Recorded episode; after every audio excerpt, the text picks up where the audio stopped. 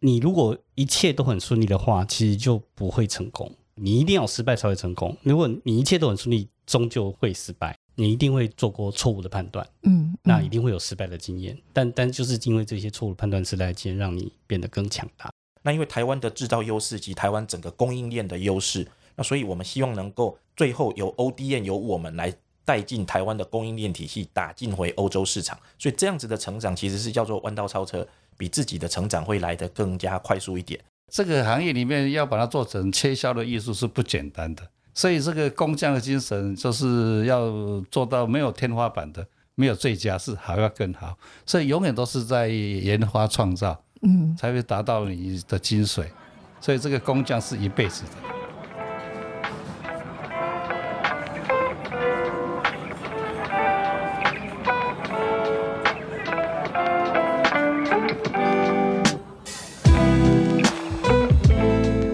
克莱尔的展览异想世界，我们将带你游遍全球第一手的展览以及周边新奇好玩的猎奇故事。哇，终于过完年，然后来到三月，今天是三月一号，然后我的那个行事历已经在那边就是闪红灯，有一个很重要的展览一直在等着我，而且我们的克莱尔的展览异想世界现在也为了我们的这个展览 TMTS 二零二四的 Live Podcast 一直如火如荼。在准备。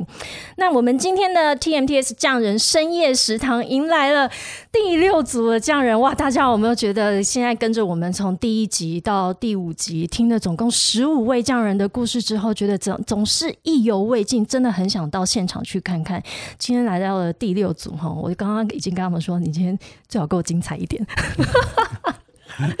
而且这这三位来宾呢，就我们刚刚前面在聊大家彼此的一个呃名字怎么称呼的时候，就是觉得嗯，他们总是有一些这种不安分的基因因子在体内哦。我们今天邀请的三位匠人呢，分别是百德机械股份有限公司的谢天星总经理，同时也是我们 TMBA 的理事，跟大家问好啊！大家好，我是百德机械总经理谢天星。呃，为什么叫 Starden？呃，其实是跟我的名字有关啦，就是天星嘛。天星其实就是那个太阳在天空刚刚升起的那个样子。你有没有常常遇到一个困扰，就是没有看到你本人或照片的时候，常常会被误认为是一个女生的名字？对，就是，但是就很好记，就是。就大家知道的时候，就哎，就就记住了。我一直都好喜欢这种，就是 游走在男女男女之间不分的名字哈。我们也很欢迎 Starden 来。第二位呢，这我们一开始也是想说这是怎么回事？今天的英文名一定要这样吗，学长？那个 Miro M I R O 非常好记哈，Miro 我们是有家实业股份有限公司的林晴玉总经理，也是我们 T M B A 的监视群。Hi Miro，哎，大家好，哎，我是有家实业林晴玉。Miro 其实也是我算是我台大的学长，然后然后刚刚前面聊起来，哎，其实我们有好多的那个呃前面的缘分啊，从南部啊，从中部啊，北部啊，那今天很高兴你也来到我们的节目。另外一位今天是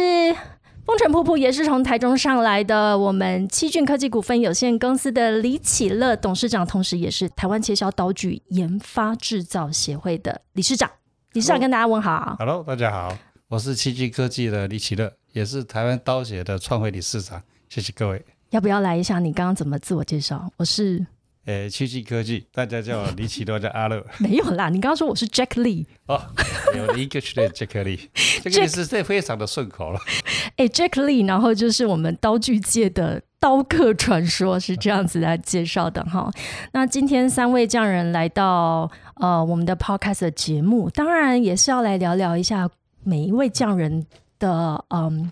自己最像这样，这我们的开场一直都一样，而且这也是大家最想要先第一个呃理解了解你们的方式。你自己觉得自己最像匠人，跟最不像匠人的地方，我好一直好喜欢问这一题，因为就会看出大家怎么了解自己。我们从 Starten 开始，好，从我开始，因为我听了几集，大家之前在讲的时候啊，大家通常都不会觉得说自己像匠人。然后每个都说自己不像匠人。后来我我我思考了一下，其实其实匠人这个东西，就是它是比较属于专注。那我觉得可能一个公司的主高阶主管就会比较没办法像匠人，因为他就是要管理很多匠人。嗯啊，那他每天要解决问题啦，要呃发现新的东西啦，所以他的变化就很多。所以我也觉得我也不像匠人，但是我觉得就是可能在嗯处理事以前事情的态度上，就比如说哦，比如说针对于变化啦、解决问题啊，就会比较执着。那我觉得这个就是可能比较像匠人的部分。所以你自己觉得你不像匠人的地方，其实是嗯，我我觉得就就从自己的呃，你你一开始怎么回到回到百德，然后你还是必须从匠人最基本功开始做起。因为我觉得在机械这种传统产业哦，你如果没有没有对这个机械很了解的话，其实基本上很难很难带领整个团队啊，因为他是真的是属于比较传统的产业，嗯哼，所以当初回来的时候，就是就是必须从从基层做起嘛，就是从就是一一一步一脚印这样做。对，只是说你在在，我觉得在过程当中，当然我觉得运气不错啦，就是。呃，我们说就是有师傅会愿意教，其实就不容易。嗯然后你你在教学的过程中，他愿意就是把他所有的所有的知识啊、弄好教给你，我觉得这个是我运气蛮好的地方。而且这样才能跟真的这些老师傅匠人去做呃交流，他要把他的一身绝艺传授给你。对对对然后你再用一些不最不像匠人的方式去把它呃这个效益放大。嗯那 Miro 学长，嗯你算是本业，是本科，对，本我是机械系本科毕业，嗯也是硕士研究所都是读机械，但是我一直没有想到最终会进到工具机产业。虽然对设备业一直都有热情啦，啊，因为对于机械这边有一些很多的基础的扎实的理论基础必须要有，对于这个产业后面做起事情来会有一脉的逻辑进去，这个是可能跟匠人会比较接近的。但是个性上，我一直在考虑所谓的专才跟通才这件事情。那从专才的角度下去升到某个程度，坦白说，我是觉得那个技术门槛对我有点高了。对你来讲也哎高。我觉得就开始就要开始往横向去发展。嗯那横向发展的部分，就像刚刚谢总这边他在提到的，哎，怎么样去横跨各个不同领域？因为我想专业是一件事情，那横跨各个不同领域，尤其在公司治理上面，它不只是技术，它还有营业务、有行销、有财务、有财会，工厂那边又有另外的 another 很多的东西必须要 take care，所以这边就会变成你必须要。好像事事通，但是好像要事事专就有难度，嗯所以我觉得这是一个 compromise 必须要去取舍啊、要学习的地方。可不可以再软心一点？你觉得你最不像匠人的地方在哪里？最不像像人，就是哎内心生相害羞，谁看？谁你你没有听出来吗？像像人通常都蛮害羞我怎么听不太出来？我觉得他从一进来就非常活泼。开个玩笑啦。我想在大概，我认为在这里面，其实到后呃后面在就业过程中，其实我认为更不像匠人的地方，其实我觉得或许跟匠人不见得是有关，而且好像是大家就是朋友。嗯我其实认为工作中大家是朋友，那或许是会有上下属关系，可是离开工作，其实大家就是可以打成一片。是那我觉得或许匠人是针对在工作职场上的坚持，可是离开职场之后，他其实会脱掉你的职务付给你的工作的任务，你就会变成跟一般人是一样的。呀呀呀，没有错。其实，所以我觉得我大家其实都一直在这两个呃身份上面去转化，嗯你的生活才有办法达到一个平衡。我们的 Jack Lee 理事长，理事长聊聊这个题目。刚刚听了前面两位哈，他们都被我逼着说，到底最像最不像匠人的地方，可不可以跟跟我们也聊一下您自己？你刚刚你最像匠人，最不像匠人，做刀具是很硬的东西，嗯而且它是一个碳化物，跟钻石一样，是属于是硬切削的东西。那这个行业里面要把它做成切削的艺术是不简单的，所以这个工匠的精神就是要做到没有天花板的，没有最佳，是还要更好，所以永远都是在研发创造，嗯，才会达到你的精髓。所以这个工匠是一辈子的。工匠是一辈子的，所以我说，我经常早上起来说，为什么不能退休？陪着老婆多好。我老婆说，那你退休了，表示没东西可以做了。哇，所以说，永远都是有新东西出来，永远都是要把东西做更好。那你的推销就是最大的利器，不是价钱，是在你的完美。哇，太做好英明哦，太做的话要听。而且我我觉得应该是您刚刚讲到切削的艺术，the art of cutting，光是这一个，我觉得这个概念其实就已经有一点听得出来，你很不像匠人的地方，那是不归路的艺术，不归路，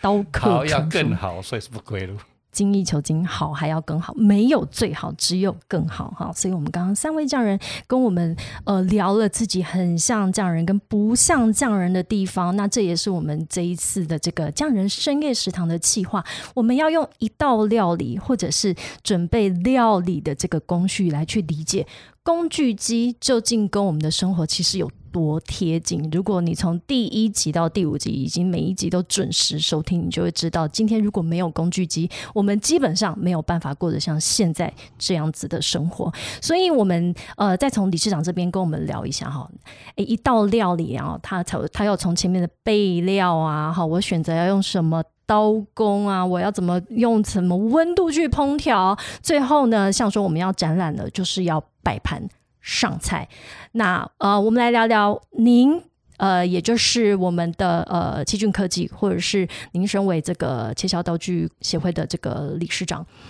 您的认为怎么用一个料理的哪一道工序最贴近这个服务？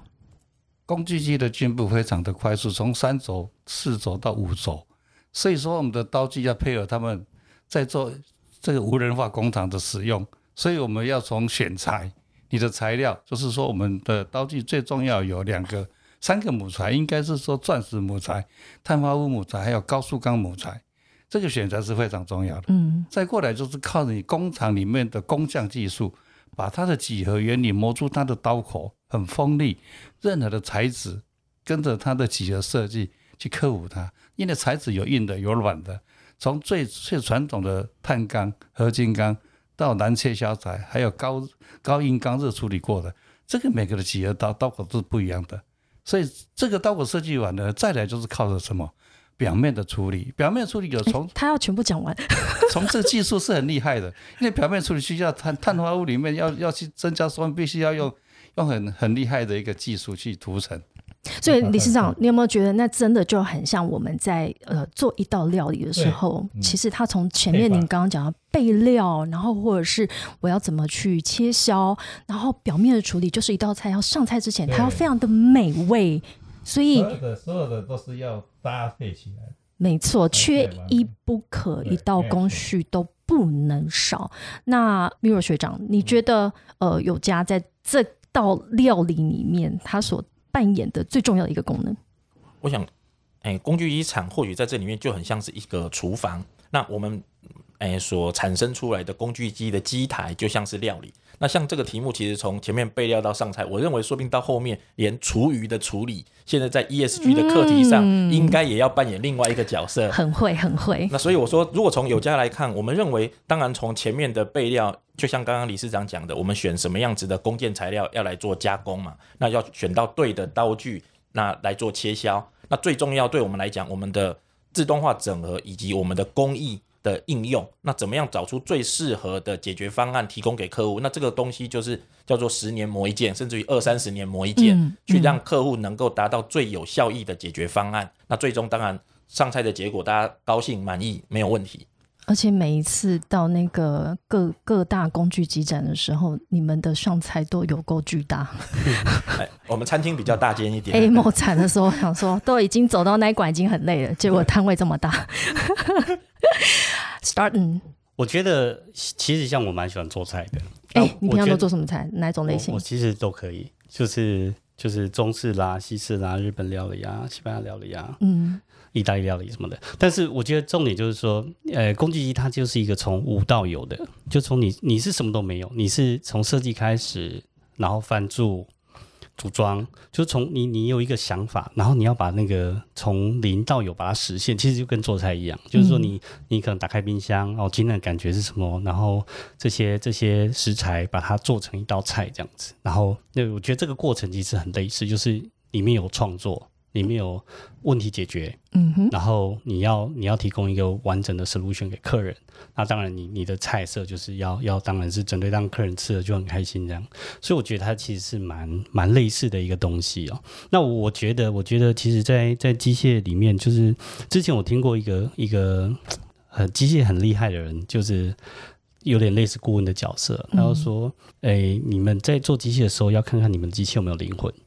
灵魂啊，工具机就这个机器有没有灵魂？哎，你在旁，两位在旁边点头如捣蒜。我从来不知道机器还有灵魂。对，就是那做菜也是嘛，就是当我们这个菜端出来的时候，其实有的人是可以很降气，就是你看起来啊很漂亮，可是就你知道吗？就熟不熟？嗯但有的就是你吃下去就有嗯惊为天人这样。我觉得这个就是在在整个过程中的差异啦。嗯，哎、我好想知道机机器的灵魂在哪里。Miro 学长，你刚刚点头呃非常大力。去年其实我们的美国客人来我们工厂参访，他看到我们的机台，问了几个问题之后，他去把那个门一开，他开完的第一句话就说：“这个的那个开门的那个 smoothing 或者那个重量是对的。他他说这个机台是有温度的。OK，我说哇，那个真的是已经到了某一个层次的客人了。天哪，我我我觉得我真的跟着这些匠人一起，我也学到好多。一个设备，一台机器，它光是在开门的这个动作，或者是它的很多细节，其实可以让我们的客户、我们的买主感受到它是有温度的哦。那所以，其实我们今天啊、因为我们这一系列的匠人的主题哦，都每一集都有一个都有一个主题，有一个 topic。那这一次叫做微分子料理入口计划，因为在料理或者在餐这种米其林餐厅，然后有各式各样的料理，怎么让料理入口即化？我们这一集本来是呃这个主题要谈刀工，但整个工具机，我们刚刚这样一谈起来的话，哇，其实它真的是缺一不可的，呃，每一道工序都缺一不可、哦。那所以我们接下来想要再来呃继续聊一下每呃我们今天每一位匠人他所带来的他的技法，他的一生技艺是来自于哪里哦？那我们先请我们的 Jack Lee 理事长，理事长，基俊科技他呃一直以来是专注在这个呃刀具，那跟我们聊一下你的呃理念，以及为什么呃来成立我们这个刀具协会。因为我的客户以前是刀具的制造者，因为我是从材料贸易商起家的，我从瑞士材料代理进口，所以我的客人都是我我现我我说现在的竞争者，嗯 这很奇怪，所以他们都都没有交流。经过我的自己创业成功，就是在自己把工厂搞成功以后，他们都不可思议。所以说，从一个不懂磨刀的人，只会卖材料的人，把工厂玩的这么这么无人化的工厂，所以说他们以前都是在做专精技术，但是他不知道规格。还有一个东西的精髓，就是说做这个刀具看起来是有灵魂的，就像 好，就像我们谢总讲，有灵魂。从设备到刀具都有灵魂。刀看起来就是真的是有生命的，所以说你要做成艺术，让客人一看就喜欢。它不是是用后处整、后后处理的，它是用你精心的、嗯真的实力去做出来的，它是一个很完美的东西。所以说在切削的时候，就是就是削铁如泥了，这很轻易的把它切割成功了。这是是我们的我们的的做刀式的精精精髓在里面的。我听理事长在讲，我觉得他不是在讲刀具，我觉得您的那一个呃整个呃言语谈吐之间，我觉得您在讲的是一件艺术品，然后你对对对，刀具就是有如艺术品在做。是，所以是你们的这个呃奇骏的一个算是 slogan，就是 the art of 对，cutting。所以我们的刀具能在日本一日的品牌打进去，而且是很自自夸的，每个月可以做到二三十万的美金，是三款一个刀具在日本市场，所以很多同业都是向我们学习，所以他们我们成立一个刀刀写的异业结盟，就是这个最大好处。我经常呼吁同业在这个刀具的赶快加入协会，有一个好处就是什么？诶，到期。什么？到期，闽到南语就是说到期 哦，到期。对，这个就是说结式的意思。嗯，所以说要找刀具到台湾就对了，因为每个都做得很好。如果只有一家好，绝对不成功。比比皆是，因为不冲突的，因为这个是消耗品。天哪，这个理事长太厉害了！马上再来，我们希望所有的刀具的这些好朋友们一起加入协会，因为要。到期啊！而且刚刚在听的这个过程当中，我们的要如何切削如泥，也就有如同一道料理，我决定要选择什么样子的刀具，我出来的这个料理，它的色香味才能够俱全，这是非常重要的哦。那米若学长。我们刚刚提到的是，无论说你你从呃你的设备是有灵魂，哎，今天大家就要来比灵魂这件事情哦。那有家集团其实，我我刚刚会提到说，在各个展场里面哦，每次走进有家的摊位，就觉得哇，这里面的品牌这么多，然后你们在全球有五十个生产基地哦，所以是一个非常大的资源的一个集团下面，呃，那在工具机的部分，而且全球是。第三大的工具机集团，那嗯，这一次你们在呃 TMTS 里面呢，会带来什么样子限定料理？因为我们在这边非吃不可，只有来 TMTS 才会看到。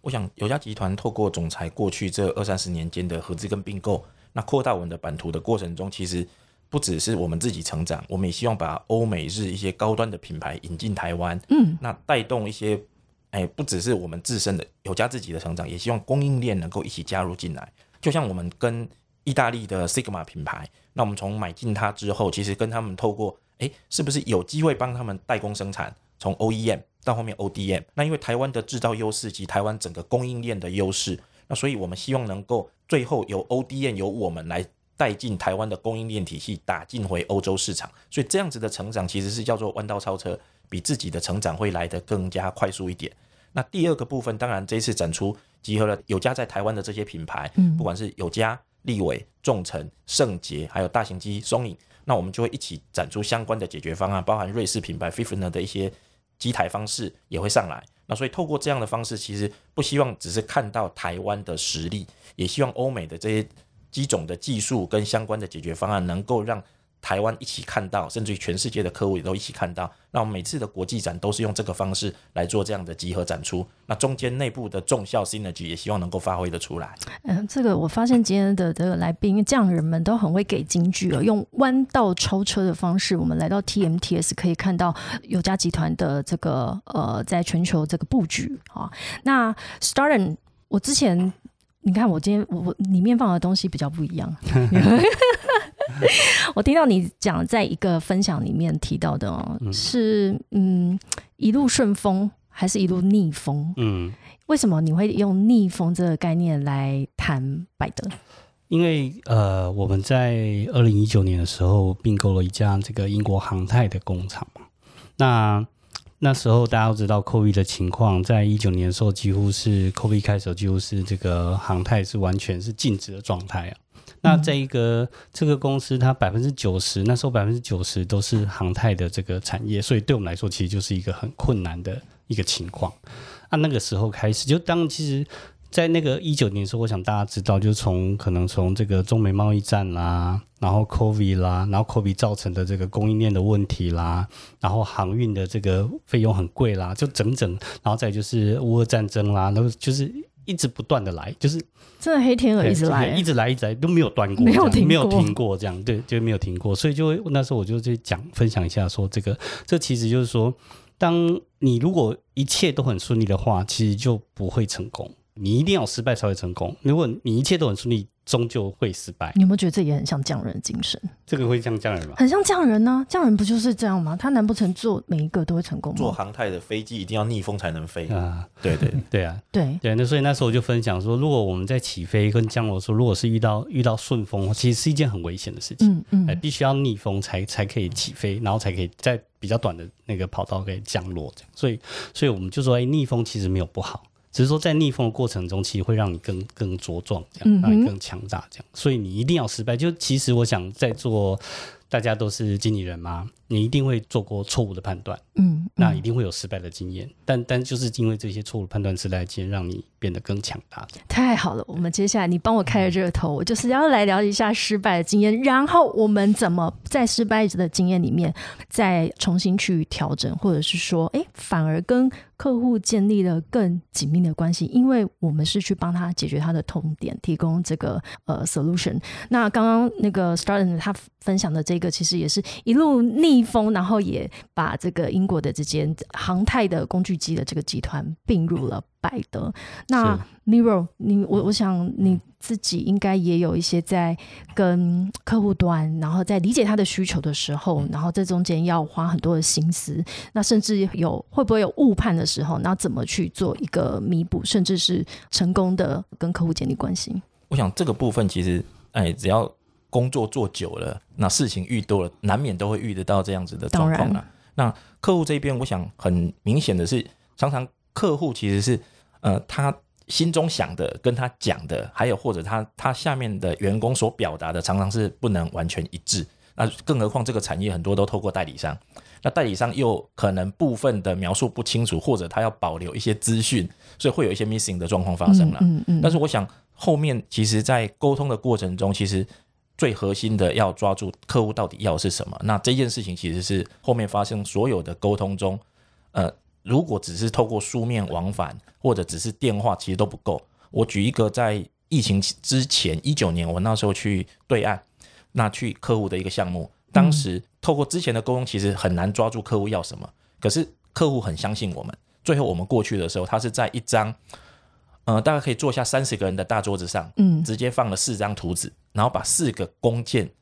铸件直接放在桌上，嗯然后再告诉我们，远远的那个新盖的厂房交给你了，整个都是空的，你剩下的这一些，我的一个月产能多少，其他都是你们。我们从台湾跟中国大陆还有欧美，总共调了二十五位以上的工程师、技术人员，嗯直接跟他开会三天。那回来之后，proposal 出去，最后是我们跟他讲，第一次的提案就提了四十台工具机加九只机器手臂的 total solution，、嗯把整个嗯厂给它覆盖完。那所以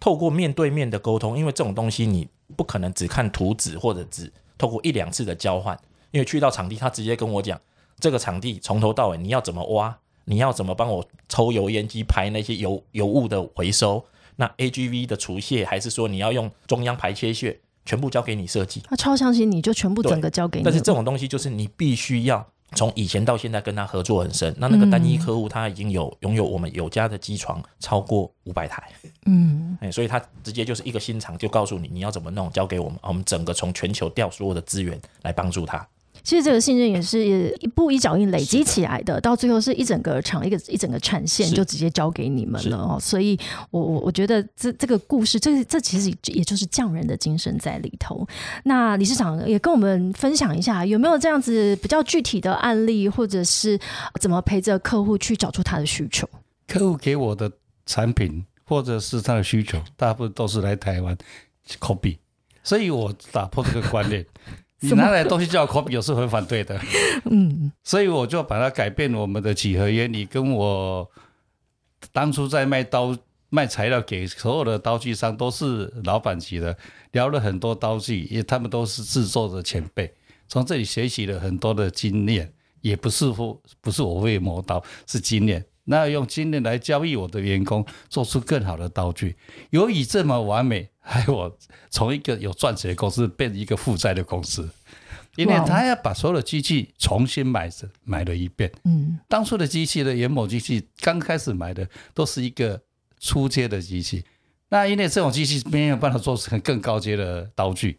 所以我们就盖了新现在新厂房，全部买新的机器，才做出现在的刀具。因为我要的是更更完美的，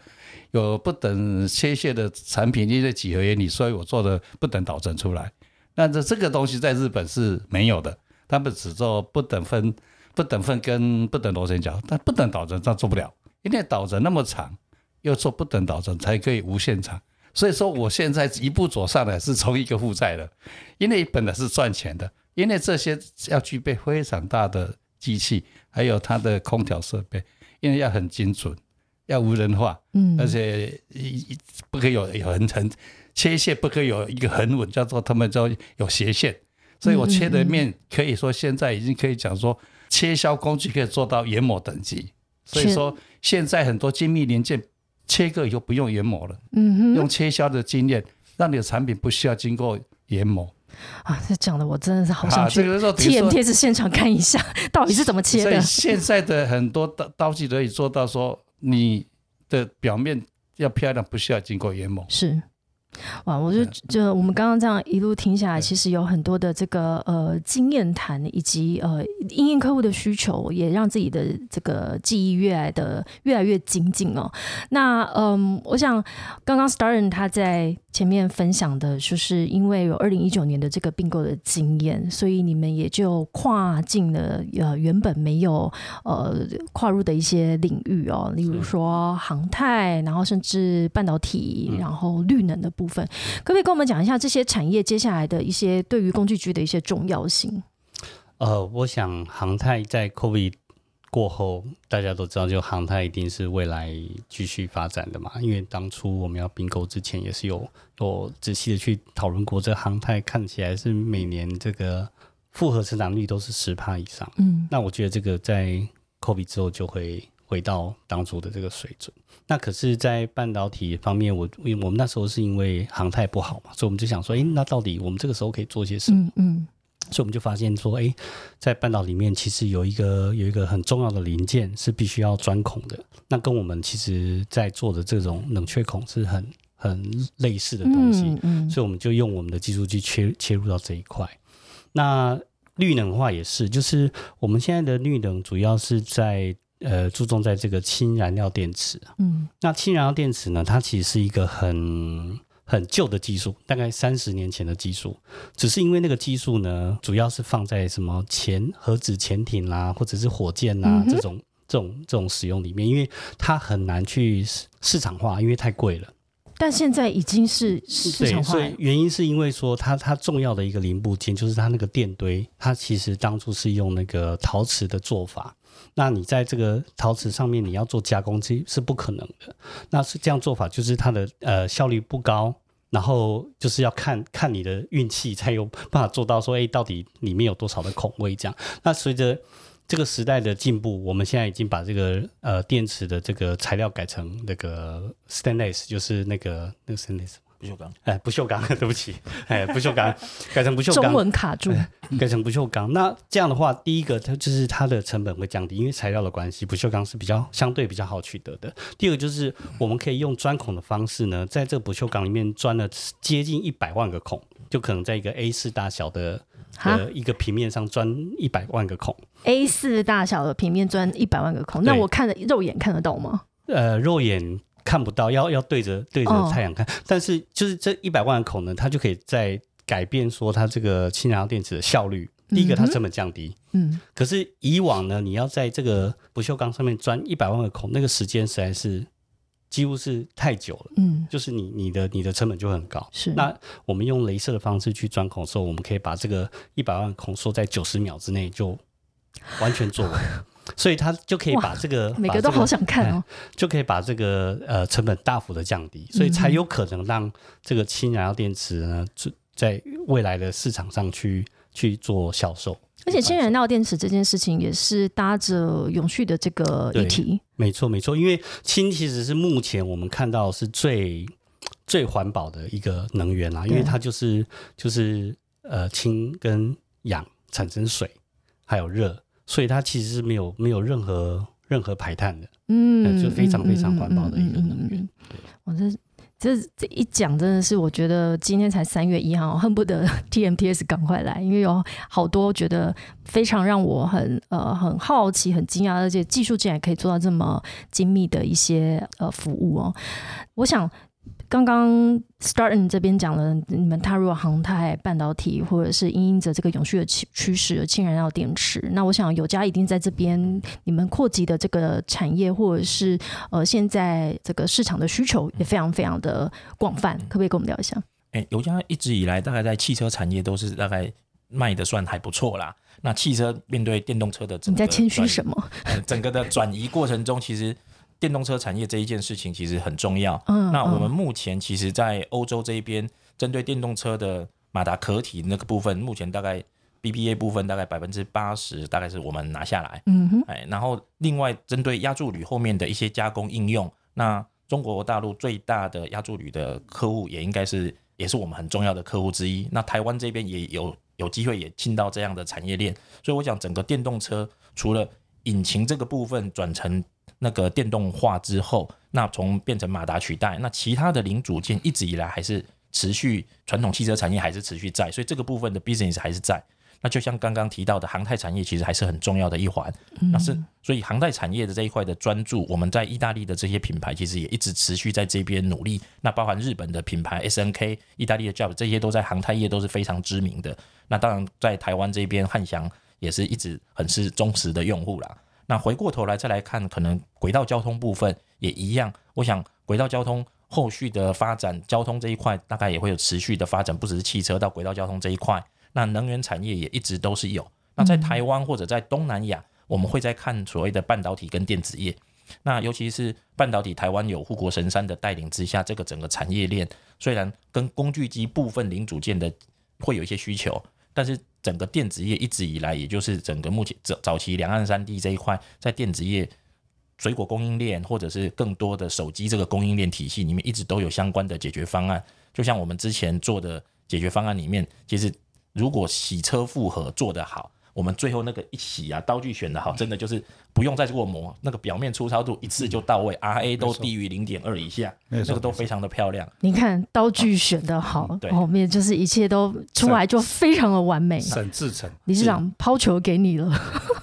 这个我大概补充一下，因为这样子的效果造成他原来制成他还要再买别的机台就不用买。所以它整个的采购方向完全变，所以整个工艺的方式完全不同之后，造成的整个。解决方案的不同，那整个产业链会有很大的变革。是，所以这也是为什么今天理事长您其实，在刀具的这个提供的一个产品品质的部分，就是大大影响整个工具机产业后面的呃整个采购的这个流程啊，或者是出来的这个品质。所以，所以刚刚也聊一下哦，就是接下来您有没有发现，现呃现在全球趋势就是这样子的一个一直非常快速的转变哦，然后一些产业也很快速的兴。引起啊，甚至是说，呃，无论是刚刚提到的永续，那也包含这次我们 TMTS 有两大主题，一个叫做数位转型，一个是绿色转型啊。那在刀具的部分，你们是怎么看这两个议题的？我们在 ESG 的转型，我们设计的刀具应该是说叫做回收，因为在刀具里面的回收，就是说你可以取它的废料再。再生，再生成为新的刀具，那就是就是说取它的柄部变成你的头部，就是交换式的刀头。身体是永久的，刀头可以换的。这一个我们已经踏出了，而且精度要跟新的一样，那不简单。所以说我们用了两面技术把它做成可以量产，这个刀具就可以永久的去回收它的柄部的部分，那是可以减减碳排量。这是我们设计出来的刀具。那相不不同于以往，以往是用比较粗糙、公差比较大的，所以说现在已经进入到五轴机器了，而且他们工具机越做越精准，我们的刀具不进步不行，真的。所以我们也是相辅相成，把刀具做到精准的，呃，而且是踏上这个近零碳排的 ESG，所以这个交换式的会越来越多人做，它的寿命是提高的。而且是可以省材料的。刚刚又来一个金句哦，身体是永久的，刀头是可以换的。跟 Mirror，你刚刚是不是有有好像表一一个小惊讶的感觉？这样子应用其实永续的课题一直在发酵啦。嗯，就像我刚刚一开始提到的，整个我们会看整个产品生命周期啦。那因为刀具是一个耗材，如果刀具这边的效益一提高，其实用户是最有感。那通常用户在提解决方案，就像他把一个工件拿到零桌面上，那我们要讨论工艺，其实常常就是找着刀具的伙伴一起来，整个配套，然后包含它的切削条件，我们就会把它调整到好。那这种情况下，其实才能达到最佳的解决方案。所以刀具跟工具机其实是不可分割的两个啊。终于理解今天为什么我讲到现在，我才理解我们今天的的这个最主要的这个主题。也是我们匠人深夜食堂的第六场的这个对谈哦，微分子料理入口即化，我们的。刀工刀具在工具机业里面扮演的这个举足轻重的一个角色。好，那所以最后我们呃要来聊一下，为什么为什么今年的 TMTS 也就是台湾国际工具机展这里，我们一定要来到现场来看我们刚刚三位匠人所讲的他们各自的这些呃非常。深藏不露的这些记忆哦。那 TMTS 呢，它是在我们的三月二十七到三十一号，我们今天已经三月一号喽，所以之前我相信你已经把你的行事历 book 下来了。但是你如果只有留一天的话，绝对绝对是不够的。来，各位讲讲以前参展的经验是怎么样，有没有累？都 都给我一个非常感同身受的微笑。我我每次去展览里面，我都超累，尤其如果去德国的话，那个真的是走到腿都已经不知道是不是自己的。那我们这一次在南港展览馆一二馆也都是整个这个展出呢非常非常丰富，然后我们的呃参展商呢也都是卯足全力带带来他们的产品跟服务。那个 Start 嗯跟我们讲一下，这次有什么嗯到我们的 TMTS 有什么限定料理可以看。到以及以前自己参展的一些经验聊一下。嗯呃，这次展览我们有推出几个比较特别的东西哦。那时候我们在去年 A 梦的时候，其实就有做一些预告。那第一个就是关于数位转型的部分，就是呃，我们公司也是导入了 AI。我们叫他，我们叫他 Mr. Q 哦，其实就是其实是防从那个零零七里面那个 Q，盔甲的 Q 吗？对，但是就是零零七那个 Q，我不知道你知道，有一个很会做那个武器的那个，他叫 Q 这样，所以我们觉得说，哎，一个 Q 的概念就是。你可以用 AI 的方式，然后你可以问他问题，你可以告诉他你要的什么，然后他可以帮你去产出你要的答案，甚至呢，他可以手把手的帮你教教导你怎么去使用工具机。嗯，哦，这个其实是对于目前我们人才其实比较困难寻找的这个环境啊。那如果有一个，他就像一个老师傅在里面。手把手的教你怎么去使用，怎么切削，然后怎么去使用我们的工具机，然后甚至说你可以刻字化你的工具机页面，然后比如说你想要看什么看什么，它就可以帮你呃重新排列你的你的这个荧幕，让你知道说很快的看到这个东西。那这个方式大概就是目前很夯的这种用用这种大语言模型的方式来做，嗯，那可能就是我们有摆的自己的自己的云，然后有把资料都放在里面。那有这个 AI 的方式去去找寻资料，这样，这个是在数位转型的部分。那在这个呃绿色转型部分呢，我们目前的做法是说，因为工具机其实是一个，它并不是一个制造判台的大。大众的一个一个一个东西哦，但是它的使用者会需要知道说，哎，那我的碳排碳碳排碳排是多少？对，所以我们我们在上次也是在呃去年展览的时候，我们就开发一个这个这个碳排的这个呃显示器。是，当然当然目其实大家都有在做，只是说我们我们做的方式比较不同，因为很多人都是呃主要在看说你的用电量多少。可是我们就是发现说，其实用电量并不是真正只有这个来大众的这个碳的来源，所以里面其实包含了你的切削的刀具，好刀具，然后你的这个弓箭的材质，然后你的水，你的你的你的冷却水，你的风。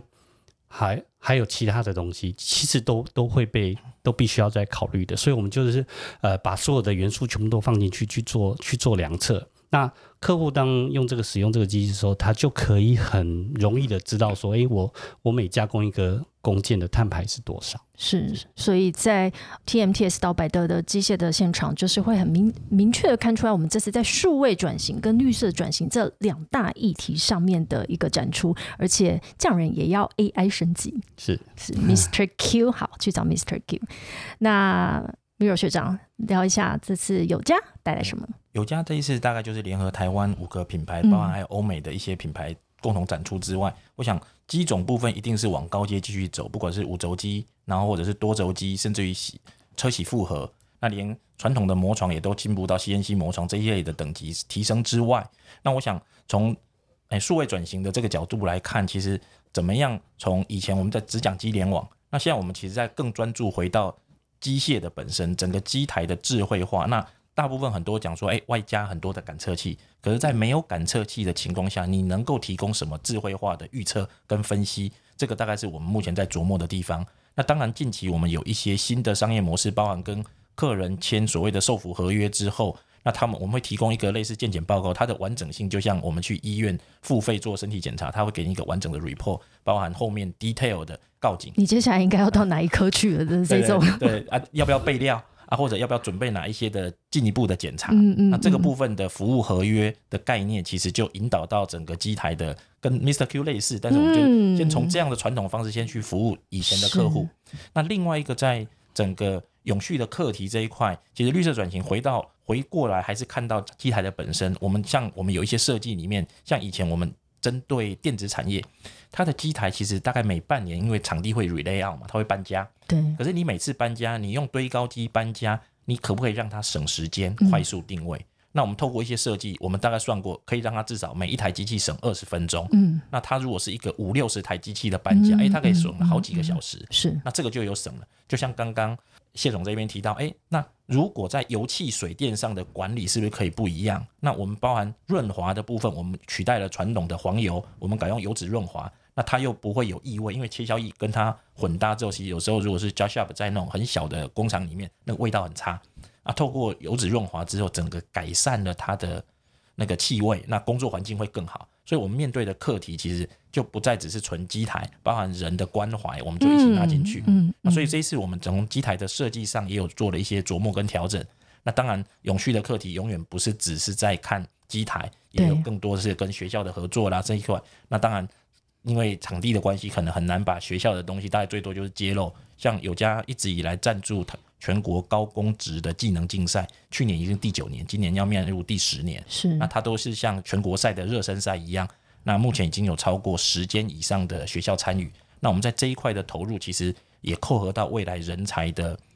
所谓的希望他们投入机械产业啦。那当然，人力的资源一直都是不足的。那我们希望大家看到机械产业，呃更多的人能够投入，让这个产业有更多的活血，更多的人进去加入。哎，Miro 讲到一个重点，我们这次其实也非常希望我们这个呃新兴学子们一起来到现场，尤其这一次 TMTS 它的呃这个是。展期是三四五六日，六日两天的话，其实就很适合我们的同学来到现场来看工具机产业，跟你想象的其实已经完全不一样了。那这一次，呃，刀具协会理事长这边其实也带着协会的一些会员们一起对，然后你们七军科技也有来参展，聊一下这一次的参展，你们有什么限定料理，以及带了会员，嗯，在我们的呃这个 TMTS 里面要带来什么样子的服务？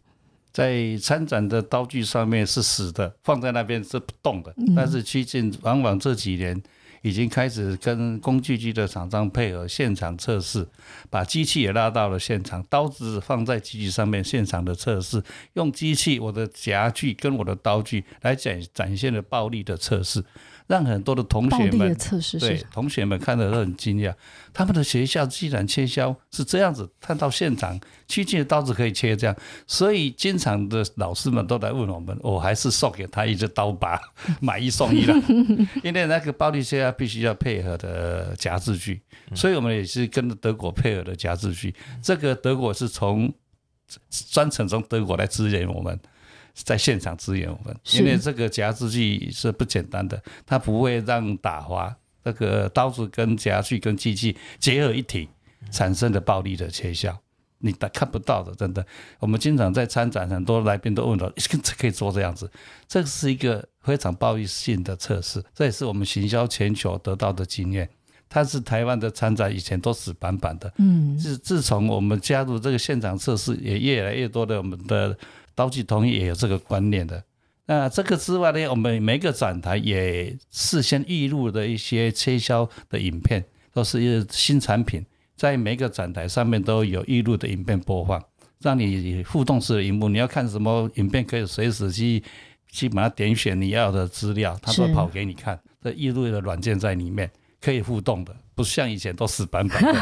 啊可以预期好那你到那个艺馆四楼，好的，我们刚刚这你看这三位匠人一讲到自己的这个呃产品的时候呢，就已经那个匠人魂全部都出来了哈，而且都非常的有有信心。你来到这边，来到摊位里面去看的时候，你会发现，哇，原来跟我想象的工具机很不一样。所以我们总共其实这一次的摊位呢，像百乐机械是在南港展览馆的二馆一楼 P。一零一四。有家集团呢是在一馆的一楼 J 零六一七。那我们理事长呢所带领的这个刀具协会以及自己本身的七骏科技呢，都在一馆的四楼，而且好像在附近哈，都在 M 区的零六零二。那七骏科技呢在 M 区的零七。一零，这些都是你必须亲身走到现场。那我真的要强烈建议各位，刚刚大家都没有讲到以前参展的辛苦哈。一馆一层楼就留一天，你不要以为你一天有办法跑三个楼层，对不对？Start，嗯，对啊，它其实。我们这次展览其实很特别，就是不像以前，就是会好像分区说，一馆的一楼都是工具机，嗯，二馆都是可能放电或者是其他的东。这次我们好像是把它打散。以供应就是有点像生态系的方式去呈现，所以我觉得大家可以就是不管就是你在一馆或在二馆，你可以感受到说，哎，你你光空气机，然后周边的这些供应链的这些厂商，其实都可以一次就可以看完，这样。反而就是反而不用呃像以前说，哎，我一下子跑一馆，然后要跑二馆，然后回来跑来跑去这样子，来回的来回的跑来跑去，对，比较属于生态系的展览方式。生态系的展览方式哦，这个概念非常的非常的好，然后。然后呃，我们这次因为总共有三层楼，那克莱尔的展览异想世界也会在现场有 live podcast，所以呢，给你一个小小的逛展的那个小秘诀，逛累了就来了 live podcast 那边坐一下，喘一下，听一下我们上面的来宾在聊什么样的主题，再充个电之后呢，再回到每一个馆别你要去的这个参展商的位置哦。所以现在就打开搜寻。TMTS 的官网就可以登录免费参观，或者是现在就下载 TMTS 的 App 就可以。赶快把呃，我们刚刚在到第六集，我们已经累积了十几位的匠人哦。那这些匠人，其实我们跟着他的脚步，已经越来越理解整个工具机的生态系，以及诶，为什么他跟我想象以前的工具机非常的不一样。最后，诶，我们刚刚前面没有蕊到这个，你们知道今天现场要突袭我一个问题吗？嘿嘿，这这种通常这种时候呢，就没有人要开场。我我想 我可以 Q 理事长吗？理事长现场突袭一个问题，问我我，呃，做一个产品的自自助行销的时候，是用什么方法最好呢？我。在我我自己做展览的，就产品行销，因为我一定会说，像我们今天开场的问题，就是说料理最后就一定要呃上菜，然后有一个出菜秀。那我自己是做展览的，我非常深信展览就是一个产品行销它的最后一里路，因为要跟我们的买主面对面去理解他的需求。阿内回答可以吗？非常谢谢你。那你原本有没有标准答案？我的标准答案是这样：展品是一个死的。嗯，人是活的，太厉害！如何把东西展出变成活有的？是，我觉得刚刚也从李市长这边学到，刀具是死的，躺在那边，但是要怎么让我们看的，我们这些买主跟民众发现，哇，原来呃这个展品的应用是这样子。学长，嗯，突袭一个问题，嗯，我只是很好奇，在您的背景过程中，跨领域的采访这些领域，尤其像机械业，又是这么的生生硬。那超级这样能够这么厉害的学习这么多，这样的匠人精神，对这样的学习精神，怎么样让我们能够回去告诉我的同仁，应该要这样子的努力？哎，你有你你平常有在听 podcast 吗？偶尔偶尔。开车的时候，那你订阅了我的节目了吗？从今天开始订起来了。那你知道我们节目已经有快两百，哎，这一集的话是两百。两百块五了哦，我们呃聊的是全球的展览，所以我刚刚才说，其实我是个呃非常不折不扣的展览人，那我没有办法理解。所有的产业，就算我今天说好我是工具机匠人好了，结果你们的分工还这么的细微，我没有办法去呃说我就是一个匠人，但是我可以自诩我是展览的匠人。我从展览的这个角度去跟所有的产业别对话，所以你看我最厉害的就是我聊到现在的时候，我已经忘记你的问题是什么。你刚刚问什么？没关系，反正有回答到了啦，有有好好，因为看起来有满满有满意有满意。Start，嗯我在想，因为我们公司的这个 tagline 就是 Vision Manufacturing，就是说，嗯呃，嗯我们叫做愿景的制造嘛，就是我们可能要把客户的想法，可能我他想要的东西，他的愿景，我们把它实现出来。嗯，那我想请问一下，这个欧丽丽他们或者是科尔你们公司的愿景是什么？啊，这真是好问题。我们的愿景说不定呃，应该也可以带入我们的一个企业的算是一个 slogan，我们叫做 “Nothing impossible with imagination”。好，就是只要你有想象力的话，其实没有什么不可能。那这真的是我自己在这边服务快十三年，这样还不能跟各位比啊哈。我真的有体会到这个精神，就是不可能都是自己先想象出来的。老实说，但是如果你自己有足够的想象力跟有那个匠人精神的话，我觉得没有什么不可能。大家都知道，在展览现场有很多奇奇怪怪的事情会发生，超级多突发状状况，所以我们在做的事情就是一直在做问题解决。我想这个每次展览的时候，就是明天要展览的，都会想说，这个哪有可能明天可以好，对不对？对不对？对那我们是我们是不是魔术师？对是不 是？每一次都是最后一个，哎，就哎好了。我就要跟你说，不要看他，你你等一个 h e 口，你等一个 h 口，你这边这边我来。你没有看到我们半夜的时候在那边在地上爬、在那边滚啊的状况。但是展览就是这样子，在跟时间赛跑，在最后一刻就是要展出，所以请大家不要忘记了，二零二四年 TMTS 三月二十七到三十一号，在我们的南呃南港展览馆双轴制造永续未来，我们欢迎所有的听众来到现场，我们要来抓宝我们第六组的三位匠人。今天谢谢 Start and Mirror 谢跟我们的理事长，谢谢。跟我们的听众说拜拜，谢谢拜拜。下次见喽，现场见喽，拜拜。